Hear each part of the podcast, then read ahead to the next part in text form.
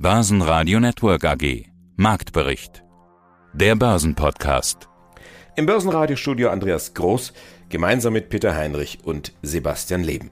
Der DAX macht es wie die Corona-Inzidenzen, er markiert Rekordstände, aber anders als beim Virus kann man eben beim DAX momentan nicht zwingend davon ausgehen, dass es weiter nach oben geht. Unsere Analysten wollten sich am Freitag nicht festlegen. Es scheint momentan so ein bisschen die Luft raus zu sein. Unterstützung kommt von einem günstigen Euro und meist soliden Bilanzen, Gegenwind von Inflation und eben Corona-Problematik. Der DAX schließt minimal im Plus bei 16.094 Punkten. Der MDAX auch am Freitag leichter. Bei 35.869 Punkten geht es einen Viertelprozentpunkt abwärts. Im Fokus stand die Bilanz der Telekom. Nach der dritten Anhebung der Prognose folgt die Anhebung der Dividende. Blöd nur, dass am Tag vorher die Notrufnummern 112 und 110 ausgefallen waren. Darüber sprachen wir mit dem Pressesprecher der Telekom. Dieses und Auszüge aus weiteren Interviews hören Sie gleich im Marktbericht unter anderem mit Andreas Scholz von der DFV Eurofinance Group mit den Höhepunkten der Eurofinance Week. Die findet in der kommenden Woche statt. Außerdem Jochen Stanzel, Chefmarktanalyst von CMC Markets. Wir haben Fondsmanager Thomas Timmermann von Tim Invest, Vermögensverwalter Uwe Eilers von Frankfurter Vermögen, Konstantin Mang von MBB, André Wolfsbein von Freedom Finance und eben Andreas Fuchs von der Deutschen Telekom.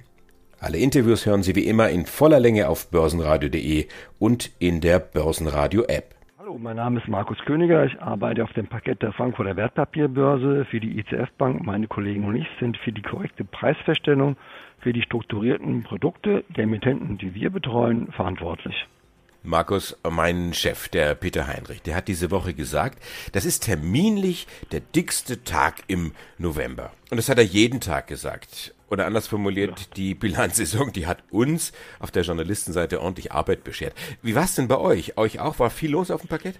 Ja, also es war mehr los also die letzte Woche oder jetzt diese Woche und die Woche davor, da war schon ein bisschen mehr zu tun. Davor war es ja eher so ein bisschen ruhiger, aber wir haben schon gemerkt, dass hier das Geschäft ja noch ein bisschen anzieht. Also hm, bis ähm, zum Ausruhen sind wir nicht gekommen. Schau doch mal auf die große DAX-Tafel. Wo steht denn der DAX jetzt zum Handelsstart?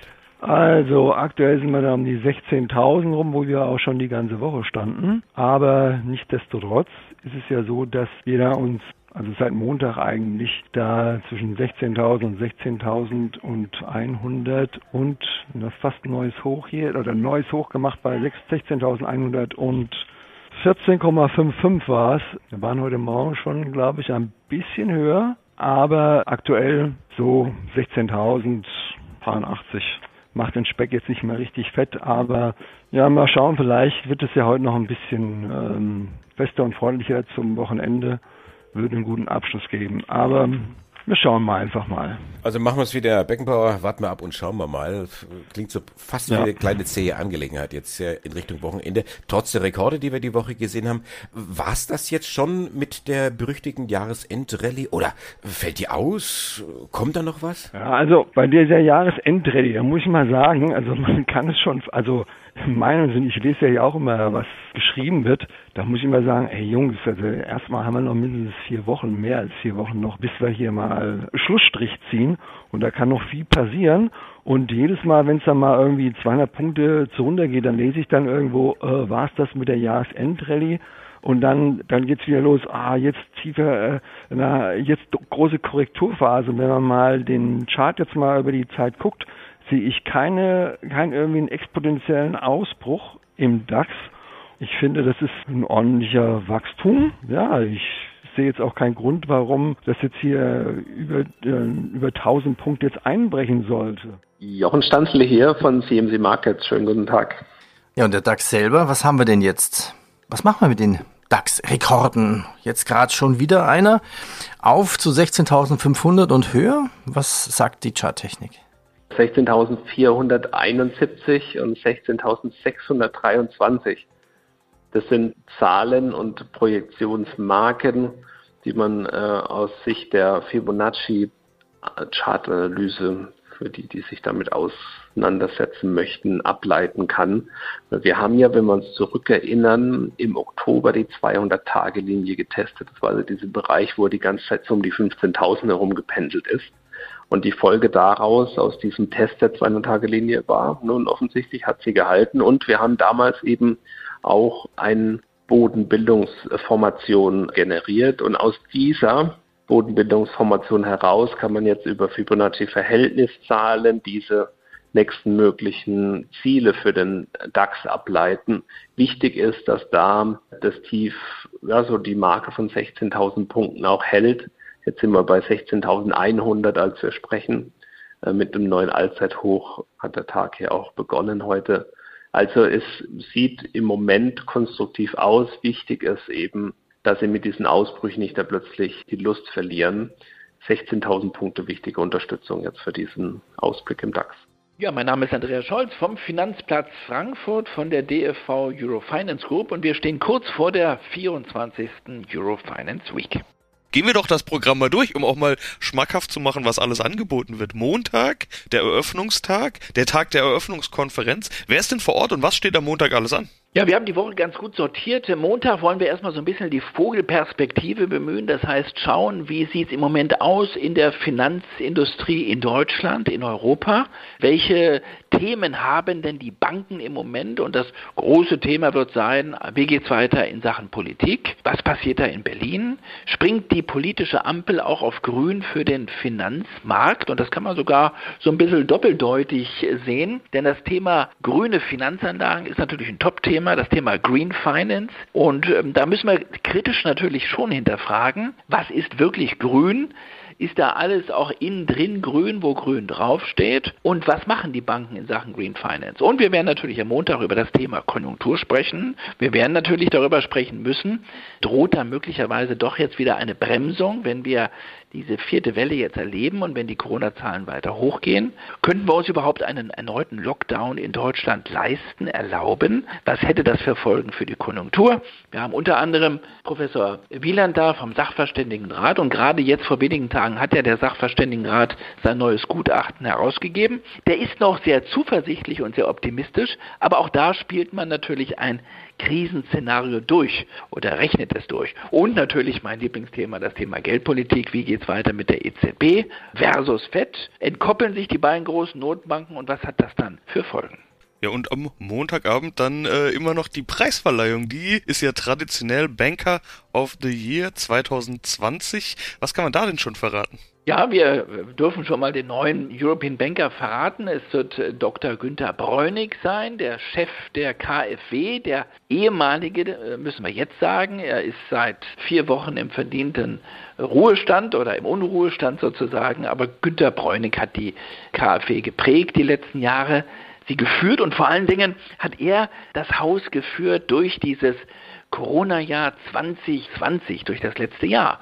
Und da hat die KfW einiges als Förderbank des Bundes, als Förderbank der Bundesrepublik Deutschland stemmen und schultern müssen. Dafür haben ihn die internationalen Wirtschaftsjournalisten hier oder die Frankfurter Banken- und Wirtschaftsjournalisten ausgezeichnet und haben gesagt, er ist der verdiente European Banker. Ohne die Hilfsprogramme der KfW, und das hat die KfW super organisiert, hätte Deutschland die Folgen der Pandemie wirtschaftlich nicht so gut abfedern können. Und insofern wird der Preis jetzt weitergegeben von einem Förderbanker zum nächsten Förderbanker, denn der Vorjahressieger, der auch vor Ort ist, ist ähm, Dr. Werner Heuer, Chef der EIB, also der Europäischen Investitionsbank. Und insofern geht der Preis jetzt von einem Förder-European Banker zum nächsten Förder-European Banker über. Mein Name ist Thomas Zimmermann, ich bin CEO bei der Tim Invest. Ja, und was ist jetzt mit der vierten Corona-Welle? Also noch vor zehn Tagen haben wir uns über Nachhaltigkeit unterhalten, Glasgow, Klimagipfel, zack, und plötzlich ist Corona wieder da. Auch in den Medien, bei uns im Newsroom ist es natürlich ganz extrem. Wir schauen den ganzen Tag Nachrichten, ob CNBC oder, oder NTV, und da hat man das Gefühl, die Welt besteht nur noch aus Corona. Ja, die Börse negiert das ja total, berücksichtigt das überhaupt nicht. Deswegen fällt es als Marktteilnehmer Börsianer ja auch wirklich, also mir persönlich fällt es schwer, einen Allzeithoch im DAX zu sehen und gleichzeitig zu sehen, dass die Neuinfektionsraten über 50.000 sind, wir eine Inzidenz von fast 250 haben, dass das Allzeithochs auf der Corona-Ebene sind und wir doch alle dachten, also ich zumindest, dass mit der Impfkampagne und der hohen Impfquote in Deutschland Corona doch so langsam mal Geschichte Geschichte wäre und wir zurück zur Normalität kehren würden. Äh, nun ist es aber so, dass dreieinhalb Millionen Bürger, so sagt es das RKI zumindest, über 60 nicht geimpft werden sind. Davon sind rund 14 Prozent Risikopatienten. Wenn man das mal ausrechnet, sind das 490.000 Menschen, die nicht geimpft sind und als Risikopatient gelten, also eventuell auf der Intensivstation landen können. Und wenn man sich anschaut, wie viele freie Betten haben wir denn zurzeit auf den Intensivstationen, dann sind das 2886. Wir haben eine Reserve von 10.000. Im Moment sind schon wegen Covid 2000 5220 Betten belegt. Maximal waren das übrigens 5600. Und ansonsten sind belegt für alle anderen Krankheiten, die wir so haben, 17.000 Betten. Da sieht man, dass, dass es doch eine gewisse Gefahr gibt, dass trotz der hohen Impfquote wir wiederum eine zu hohe Auslastung der Krankenhäuser kriegen und dass dann die Politik natürlich auch gefordert ist zu reagieren. Und auch das kann eigentlich nicht gut sein für die wirtschaftliche Entwicklung in Deutschland. Der IFO-Index zeigt es ja, wir sind sowieso im Moment angegriffen wegen den Lieferkettenproblemen, die wir als Exportnation haben in der Herstellung unserer Produkte. Und wenn wir dann jetzt noch auf dem internen Verbrauch in Richtung Weihnachten äh, durch Corona nochmal äh, verschärfte Maßnahmen bekommen, dann kann das eigentlich auch nicht gut sein. Ja, da muss dann der Papa Timmermann, wenn er keine Geschenke mehr bekommt, plötzlich wieder basteln oder zumindest Gutscheine für die Kinder. Was ja gut wäre. Mein Name ist Andreas Fuchs, ich bin Pressesprecher der Deutschen Telekom. Und der Grund, warum wir heute sprechen, das sind die Zahlen zum dritten Quartal. Die Telekom hat damit als letzte der DAX 40 Bilanz gezogen und es ist eine sehr gute Bilanz. Im dritten Quartal verdient man 3,5 Milliarden Euro. Der höchste Gewinn der 40 DAX-Unternehmen. Der Konzernumsatz steigt 2,1 Prozent auf fast 27 Milliarden. Mehr als 60 Prozent gibt es da von der US-Tochter T-Mobile. Sie erhöhen die Gewinnerwartung zum dritten Mal in diesem Jahr. Herr Fuchs, wie kommt das? Ja, das ist richtig. Wir legen die Messlatte ein Stückchen höher. Das ist einfach der sehr guten Geschäftsentwicklung geschuldet. Und zwar der guten Geschäftsentwicklung auf beiden Seiten des Atlantiks, wie wir immer betonen. Das heißt, das sind nicht nur die USA, die die bekannt guten Zahlen abliefern. Das ist auch das Deutschlandgeschäft, das ist auch das Geschäft im Rest von Europa, das zu diesem Wachstum beiträgt. Und jetzt sind wir an einem Punkt, da legen wir eine ordentliche Schippe drauf. Wir haben am Anfang des Jahres gesagt, ja, 37 Milliarden bereinigtes EBDAAL, unsere maßgebliche Gewinnkennziffer, das soll es sein. Und jetzt sagen wir Anfang November, nee, das werden nicht rund 37, das werden rund 38 Milliarden Euro. Eine schlappe Milliarde draufgelegt, das kann sich sehen lassen und das spricht für die gute Entwicklung bei der Deutschen Telekom. Jetzt gibt's die Schlaumeier, die dann sagen, ja, die haben ja vorher ganz schwach geplant. Da war ja Corona, da waren die Zahlen ganz unten und die Erwartungen. Haben Sie etwa schlecht geplant? Nein, unsere Planungen sind seriös und das kann man auch in den vergangenen Jahren sehen. Dieses Spielchen, wir führen den Markt bewusst zurückhaltend und legen dann eine Schippe drauf. Das gibt es bei der Telekom nicht. Nein, wir haben zu gewissen Zeitpunkten gewisse Erwartungen und das Geschäft hat sich deutlich besser entwickelt im Laufe des Jahres. Das kommt aus allen Ecken des Konzerns. Das wäre nicht möglich, wenn wir da nur ein Geschäftsfeld hätten, das sich besonders gut entwickelt, sondern das kommt aus allen Bereichen, auch Deutschland, auch die europäischen Landesgesellschaften, auch unser Segment Group Development. Alle tragen dazu bei, neben den USA. Und deswegen können wir jetzt sagen, wir sind deutlich zuversichtlicher als noch am Jahresbeginn. Die Deutsche Telekom will die Dividende für 2021 aufstocken. Jahresprognose wurde jetzt erneut angehoben. Wie gefragt ist denn die Telekom-Aktie? Ja, tatsächlich ist das ein spannendes Setup, wenn man so möchte. Wir haben im August eine Trendwendeformation gehabt, ein 1, 2, 3 Top und das hat sich voll aufgefächert bis zum 29. Oktober. Und ausgehend vom 29. Oktober sehen wir jetzt, eine beginnende neue Bodenbildung. Wir sind jetzt über die 200-Tage-Linie gesprungen mit dem Plus von 2,4 Prozent heute.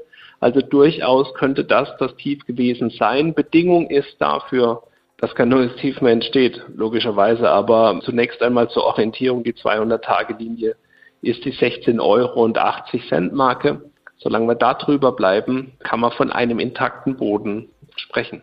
Mein Name ist Konstantin Mang, ich bin CEO der MBB und ich freue mich auf das Gespräch zu unseren frisch veröffentlichten Q3-Zahlen heute.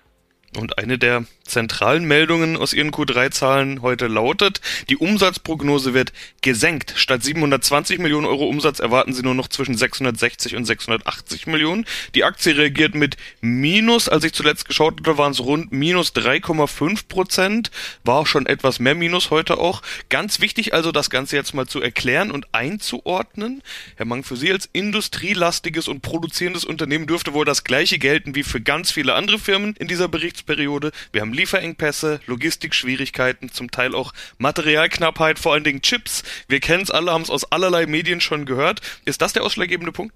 Ja, da sprechen Sie auf jeden Fall die richtigen Themen an. Zunächst mal muss man aber auch sagen, dass wir mit dem Verlauf der ersten neun Monate dieses Jahr eigentlich sehr zufrieden sind. Ja, in einem Jahr, in dem es an Herausforderungen jetzt nicht mangelte, haben wir es trotzdem geschafft, bei einem konstanten Umsatz unser EBITDA zunächst mal deutlich zu steigern. Dazu kam diese Woche jetzt mit Gottfried Puhlmann auch noch die nächste erfolgreiche Akquisition in dem Jahr und die beweist, dass wir nicht nur das M&A nicht verlernt haben, sondern dass wir mittelständischen Unternehmen eben auch ein sehr attraktives Nachfolgeangebot machen können. Also insofern überwiegt bei uns durchaus, dass wir mit dem bisherigen Verlauf des Jahres in Summe zufrieden sind. Um jetzt auf das dritte Quartal zu sprechen zu kommen, haben Sie in der Tat recht. Wir sind in das zweite Halbjahr eigentlich mit Rekordauftragsbeständen gestartet und haben uns eigentlich gefreut, im Q3 und im Q4 ein ordentliches Wachstum hinlegen zu können. Aber da haben uns die besagten Lieferengpässe an vielen Stellen eben einen Strich durch die Rechnung gemacht, so ein bisschen eingebremst. Das bedeutet aber nicht, dass größere Bremsspuren hinterlassen worden sind. Wir sind im dritten Quartal immer noch mit einer sehr schönen zweistelligen EBIT-Marge unterwegs und ich glaube, wenn sozusagen diese kleinen marktseitigen Herausforderungen nicht gewesen wäre, dann wäre das sicher ein Rekordquartal geworden. So müssen wir uns wohl noch ein bisschen gedulden, vermutlich aufs nächste Jahr, bis wir dann wirklich durchstarten können. Wir hatten gestern im Börsenradio hier ein Interview mit Warta. Das Thema war, die Überschrift haben wir gewählt, Warta von erschöpften Batterien und verschnupften Märkten die Volatilität gefällt uns nicht, sagte Warta zu uns. Die Volatilität gefällt uns nicht. Ja, ich glaube, das werden manche Aktionäre auch sagen. Wie volatil ist denn die Aktie? Also die Probleme haben angefangen am 18. Februar oder vielleicht sogar schon Ende Januar. Ähm, zumindest waren das die Probleme, die so die Börse gewittert hat. Und die haben jetzt äh, bis heute angehalten. Äh, wir haben damals äh, Ende Januar, Anfang Februar schon so einen Abwärtsruck ja gehabt in der Aktie von 180 auf 133 und sind jetzt an der 133 Euro Mark ganz oft gescheitert. Immer wieder versucht, die zu erklimmen, so eben jetzt auch Ende Oktober war das der Fall. Und jetzt sind wir wieder auf tiefere Tiefs gefallen. Teilweise die Verlusttage, so eben der 18. Februar, wo das Ganze dann begonnen hat. Dann war ein weiterer Tag, das war der 16. August, und jetzt eben wieder der 5. November massives Abwärtsvolumen. Ähm, also da äh, wird richtig hochvolumig verkauft. Immer wieder ja die Hoffnung von den Anlegern, dass sich da ein Boden bildet. Der ist aber unter 133 Euro und 25 Cent in der Warteaktie, zumindest aus Sicht der Charttechnik nicht zu sehen bin Uwe Eilers, Vorstand und Mitgründer der Frankfurter Vermögen. Herr Eilers, der DAX hat in dieser Woche gleich zwei Rekorde gemacht. Ist das jetzt Grund, laut Hurra zu schreien? Oder kommt da noch was nach? Kommt da noch eine Santa Rally? Ja, das ist die große Frage. Ich meine, viele stellen die Frage immer wieder, gibt es noch eine Jahresende-Rallye? Aber das ist natürlich immer ganz schwer zu sagen. Wir, wir sind sehr stark gelaufen. Es gibt mehrere Gründe dafür, dass der Markt eigentlich kurzfristig runterkommen müsste. Auf der anderen Seite gibt es eben auch äh, genügend Argumente dafür, dass es hochgehen müsste. Also für runter spricht natürlich grundsätzlich, dass die Inflationsraten weiterhin extrem hoch sind. Ich meine, wir haben äh, gestern die Zahlen in den USA gesehen mit über 6 Prozent, was auch mehr war als erwartet war. es ist zu erwarten, dass die Inflationszahlen hoch bleiben werden. Zumindest sehe ich das. Das führe ich darauf hinaus, dass ich auch einen sehr interessanten Indikator gefunden habe, nämlich ein Freund von mir, der Großhändler ist für Sensoren, was ja Vorprodukt von vielen, vielen äh, elektronischen Geräten ist. Und die Nachfrage, sagt er, ist ungebrochen. Die Preise steigen wie blöd. Das heißt, es werden die Preissteigerungen mit 10 Prozent zwischendurch immer wieder reingebracht äh, von verschiedensten Herstellern und Lieferanten. Das bedeutet dass natürlich auch die Produkte im Laufe der nächsten Zeit weiterhin teurer werden. Das ist das Negative. Das heißt, kurzfristig müsste eigentlich da auch dann die Angst sein, dass die FED und auch die EZB irgendwann mal wach werden. Die FED hat ja schon angekündigt, dass sie jetzt im November anfangen mit dem Tapering, aber die EZB noch nicht. Und das ist die Angst, dass natürlich die Notenbanken eventuell dann doch schneller agieren könnten, als viele bisher gedacht haben. Kurz zum Abschluss, wenn Sie sich das nächste Jahr anschauen, 2022, was erwarten Sie da? Ich denke, es wird kein einfaches Jahr werden. Also wir haben natürlich einen sehr starken Aufschwung gehabt im Aktienbereich.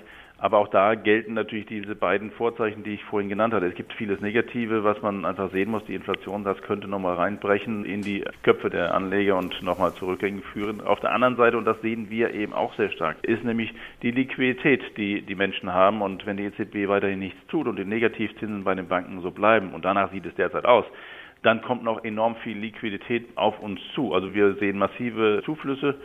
Wir haben also auch unser verwaltetes Volumen sehr stark steigern können in diesem Jahr, ähm, mehr als verdoppeln können insgesamt. Das heißt, wir sehen sehr starke Zuflüsse und die müssen natürlich eben auch investiert werden. Und das äh, wird bei anderen äh, Wettbewerbern nicht viel anders sein. Das heißt, wir sehen Zuflüsse, die einfach investiert werden müssen. Und diese Liquidität treibt natürlich dann auch dann die Märkte wieder. Also es gibt eben diese beiden gegenläufigen Argumente für und gegen äh, weiteren Anstieg. Und da muss man schauen, okay, was passiert. Wahrscheinlich wird es einfach volatil sein mit einem Anstieg insgesamt, aber ich denke mal nicht zu sehr stark. Kommen wir zum Punkt Change und damit eigentlich auch zum Thema Nachhaltigkeit. Nachhaltigkeit. Der erste Eindruck ist, naja, die Firmen müssen sich halt etwas anstrengen, weniger Müll machen, den Fuhrpark auf E-Autos umstellen, weniger fliegen. Aber in Wahrheit ist, das sagten sie mir im Vorgespräch, und das fand ich total spannend, es geht bei manchen Firmen um die Existenz. Bei den Firmen müssen die Geschäfte gewandelt werden, neue Geschäftsmodelle aus dem Boden gestampft werden. Jeder arbeitet dran. Was sind denn die Herausforderungen bei den Firmen jetzt für das Thema Nachhaltigkeit?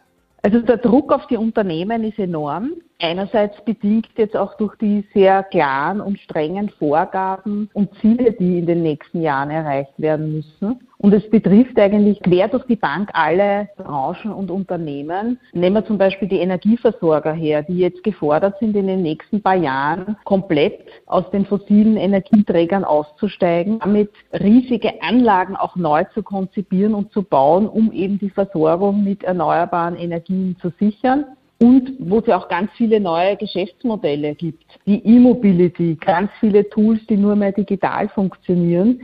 Also das stellt schon ganz viele große Organisationen komplett auf den Kopf, ist aber auch eine Chance, vieles neu zu machen und neu aufzusetzen. Aber der Druck auf die Vorstände und Führungskräfte, glaube ich, war noch nie so groß wie jetzt. Wo kommt denn dieser Druck her?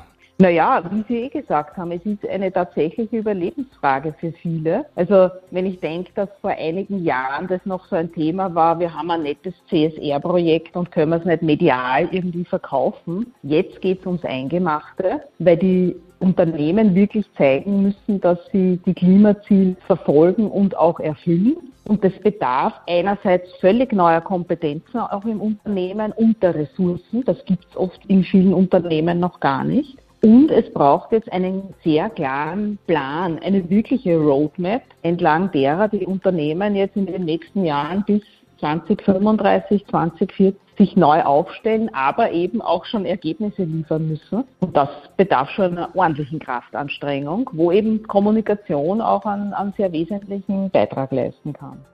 Wir haben jetzt neue Rekorde im DAX gesehen, dazu kommen wir gleich nochmal, aber geholfen hat auch die Siemens-Aktie. Siemens hat seinen Überschuss im letzten Geschäftsjahr, also wir haben immer ein verschobenes Jahr, um fast 60 Prozent auf 6,7 Milliarden Euro gesteigert und damit die Prognose, die sie im Sommer gegeben haben, übertroffen. Schwuppdiwupp, das hilft der Aktie. Wo stehen wir denn da bei Siemens?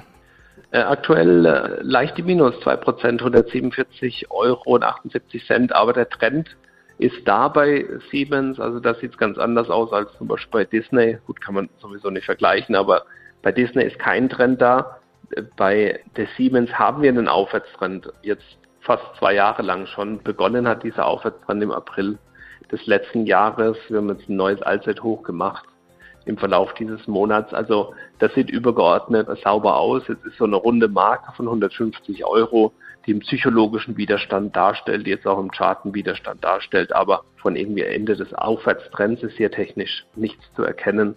Der Trend, der ist intakt aufwärts gerichtet bei Siemens. Seien Sie gegrüßt, werte Zuhörer. André Wolfsbein, traditionsgemäß im Studio bei Börsenfrühstück.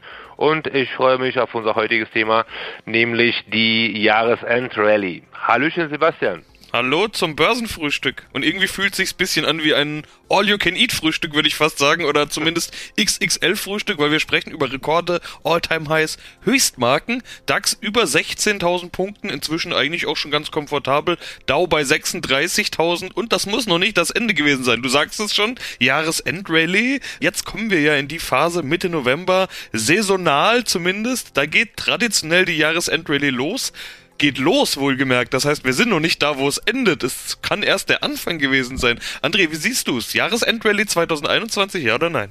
Also ich bin ja generell positiv gestimmt und die Statistik spricht auch dafür, dass die Jahresendrallye zumindest im DAX auch gut und profitabel sein wird. Also meine Recherche ergab, dass in 70 Prozent der Jahre sozusagen seit 1989 endete der Monat Dezember auf jeden Fall mit einem Gewinn. Ja, und da wir derzeit auch Alltime Highs sehen, ist da auf jeden Fall durchaus noch Potenzial nach oben. Allerdings sind nicht alle so optimistisch, ja, was die Sache angeht. Zum Beispiel Bank of America, die sind da ganz anders gestimmt und sagen, man sollte auf jeden Fall jetzt schon die Gewinne mitnehmen, weil Jahr 2022 bzw. Ende des Jahres und Anfang nächsten Jahres dürfen auch ganz schön volatil sein ist ja auch klar, es gibt ja auch genügend irgendwie Punkte, die man oder Faktoren, die man in den Ring werfen könnte. Wir hatten ja allerlei Belastungen im Laufe des Jahres. Asien bzw. China ist da eine Zeit lang recht prominent diskutiert worden. Immobiliengigant Evergrande, angeblich pleite, auch wenn die zuletzt ja die anstehenden Zinszahlungen eigentlich alle ganz gut bezahlt haben, aber auch andere Firmen sind im Sog, vor allen Dingen im Schuldensog, Immobilienbranche in China und so weiter. Da wurde dieser Lehman-Vergleich diskutiert und und und. Wir haben ja auch schon mal drüber gesprochen. Der Markt scheint offenbar keine Angst mehr davor zu haben, oder? Ich habe vor kurzem mal gelesen, dass äh, die JP Morgan im großen Stil die Anleihen der chinesischen Immobilienfirmen aufkauft. Die, die haben ja auch ziemlich an Wert verloren und sind mittlerweile Müllanleihen geworden. Die werden jetzt im großen Stil aufgekauft. Also ich halte viel von den Analysten von JP Morgan, ja, also die wissen schon, was die machen und die sehen da auf jeden Fall durchaus Potenzial, weil sonst würden die das ja auch nicht machen. Was China angeht, ist das natürlich ein Damoklesschwert, nicht nur wegen der Immobiliengeschichte bzw. Evergrande-Geschichte, sondern auch was die politischen Aspekte angeht. Aber zumindest die JP Morgan-Leute sehen es anders und kaufen da im großen Stil ein. Um dann noch die weiteren Belastungsfaktoren anzusprechen, wie wir alle wissen, also steigen die Corona-Inzidenzfälle weltweit. Ich glaube, die Niederlande ist jetzt auch im Lockdown reingegangen. Und die Tendenz wird immer dunkler, um das mal so auszudrücken. Das belastet natürlich die Laune der Anleger. Und am Freitagnachmittag kam dann noch die Meldung, Hilmar Kopper ist tot. Der ehemalige und schillernde Chef der Deutschen Bank ist im hohen Alter von 86 Jahren gestorben. Seine Verdienste um die Deutsche Bank sind in der Fachwelt unbestritten und hoch angesehen. Einer breiten Öffentlichkeit bekannt geworden ist Hilmar Kopper allerdings durch eine vielleicht unbedachte und eher flapsige Formulierung. 50 Millionen sind eben keine Peanuts, vor allem nicht, wenn es D-Mark waren. Börsenradio Network AG Marktbericht. Der Börsenpodcast